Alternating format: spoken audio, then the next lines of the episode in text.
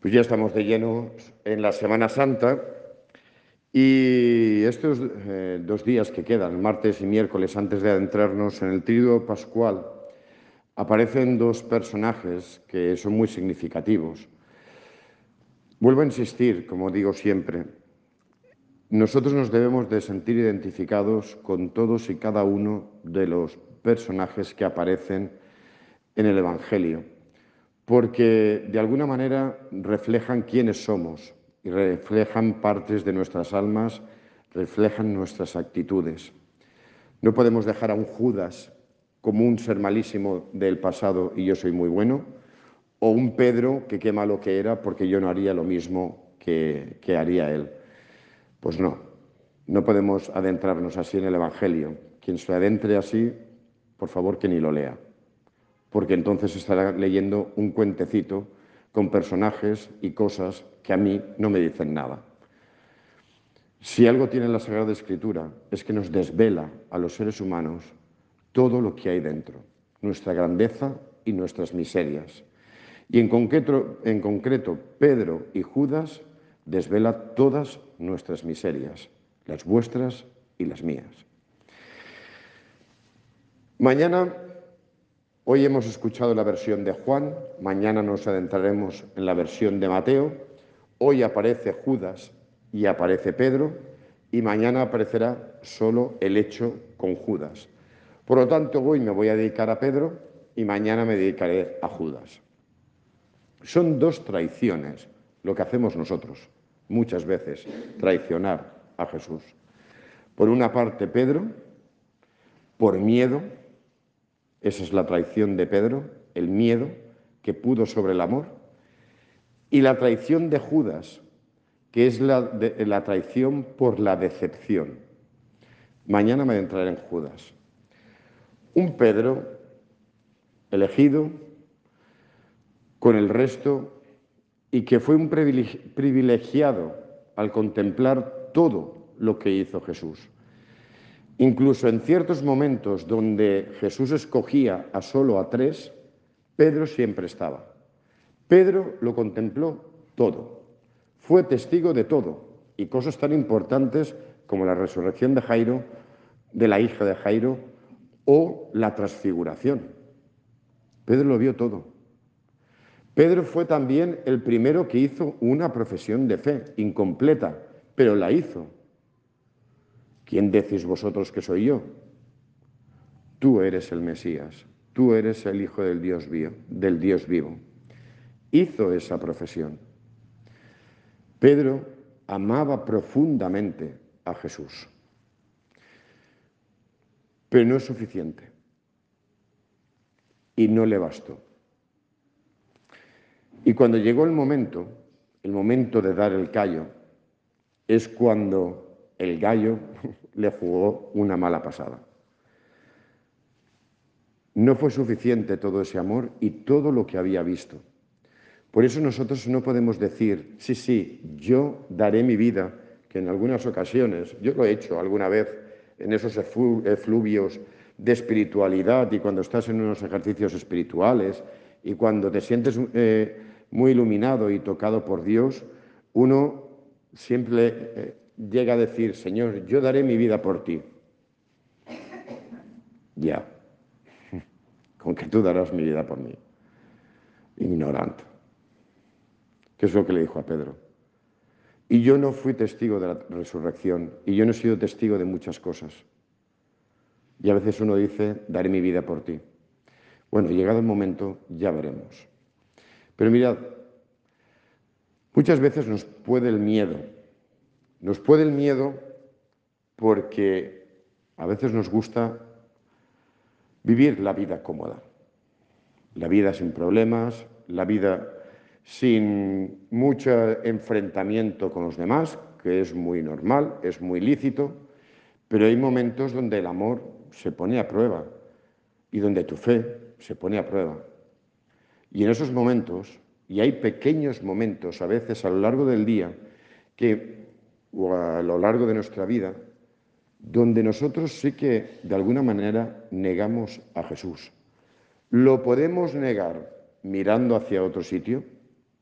Es decir, yo no quiero problemas, yo no quiero historias, yo voy a llevarla bien, yo cumplo con mi religiosidad, yo voy a la mía y tampoco me voy a enfrentar con nadie, ni tampoco voy a buscar nada. Que buscamos esa paz y esa tranquilidad, que también es lícito, pero de vez en cuando el cristiano tiene que dar el do de pecho. O también lo negamos cuando no aceptamos del todo su palabra. Podemos decir mucho, Señor mío, Señor mío, pero al Señor mío hay que escucharlo. Y hay partes de la palabra de Dios que no nos gustan. Hay palabras de, Jesús que no nos gustan. Y que miramos hacia otro sitio o hacemos oídos sordos cuando Jesús nos está hablando. También lo estamos negando. Negamos su persona. Cuando estamos negando su palabra y negamos su palabra y no le damos veracidad. Eso para los del pasado, eso para los santos, o eso para los curas y las monjas. Pero eso para mí no. Eso no es una negación. Cuando cojo esto sí, esto no, esto me lo pienso, esto... Como llevo diciendo varios días, o a Jesús lo coges todo o lo estás negando. Porque cuando llegue momentos de que esa palabra se haga realidad en tu vida y tú no quieres, lo estás negando. Ah, pero eso no es pecado. pues no, eso no es pecado. Escuchar la palabra y no hacer caso, eso no es pecado. Somos buenísimos. Claro, cumplimos lo que nos conviene y lo que nos gusta. Por eso no pecamos nunca. Pero lo que no nos conviene, pues como no le hacemos caso, no existe. En realidad, todos los que estamos aquí, de alguna manera traicionamos a Jesús.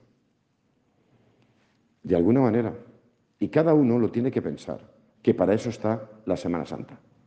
Está toda la cuaresma, pero en especial la Semana Santa. ¿Cuáles son mis traiciones? Yo podría decir unas cuantas, pero como no me estoy confesando, no os las voy a decir. A mi confesor sí que se lo diré. Pero traidor, claro. Y como Pedro, a las buenas y tal, estoy muy bien con Jesús. Y que hago caso de Jesús eh, en muchas cosas, sí. Pero cuando llegan momentos difíciles, pues a lo mejor no me conviene. Y eso lo hacemos todos. Mirad, nadie puede decir lo que dijo Pedro. Lo puede decir, pero le puede pasar lo que le pasó a Pedro. Yo daré mi vida por ti. Pues vale, torres más altas han caído. Lo bueno de ser cristiano, y es una de las cosas que he ido descubriendo a lo largo de mi vida, es que nadie estamos vacunados contra nada. Nadie puede decir, yo voy a hacer esto o yo no haré nunca esto. Porque la gracia se tiene que ir renovando día a día. Y eso es lo bonito, que la gracia la tienes que renovar día a día. El compromiso, el seguimiento y el amor de, a Cristo hay que renovarlo día a día. Porque hoy, vale, daré mi vida por ti. ¿Y mañana? ¿Mañana qué va a pasar? Porque puede ser que mañana pase algo donde yo niegue a Jesús, porque no me conviene. Esto lo tenemos que tener siempre en cuenta. Y sobre todo, y adelanto un poquito lo de la Pascua, el dolor de Pedro cuando se da cuenta, porque por una parte uno se tiene que dar cuenta de las traiciones a Jesús, de las traiciones a ese amor, y a uno le tiene que doler, y le tiene que doler en el alma, como le dolió a Pedro, como lo veíamos en la pasión ayer, el, el domingo. Y Pedro se puso a llorar. Nos tiene que doler las traiciones a Jesús.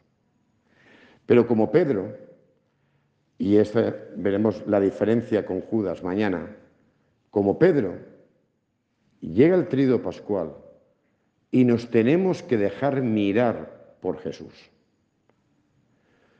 Porque se puso a llorar, y entre otras cosas, por la mirada de Jesús.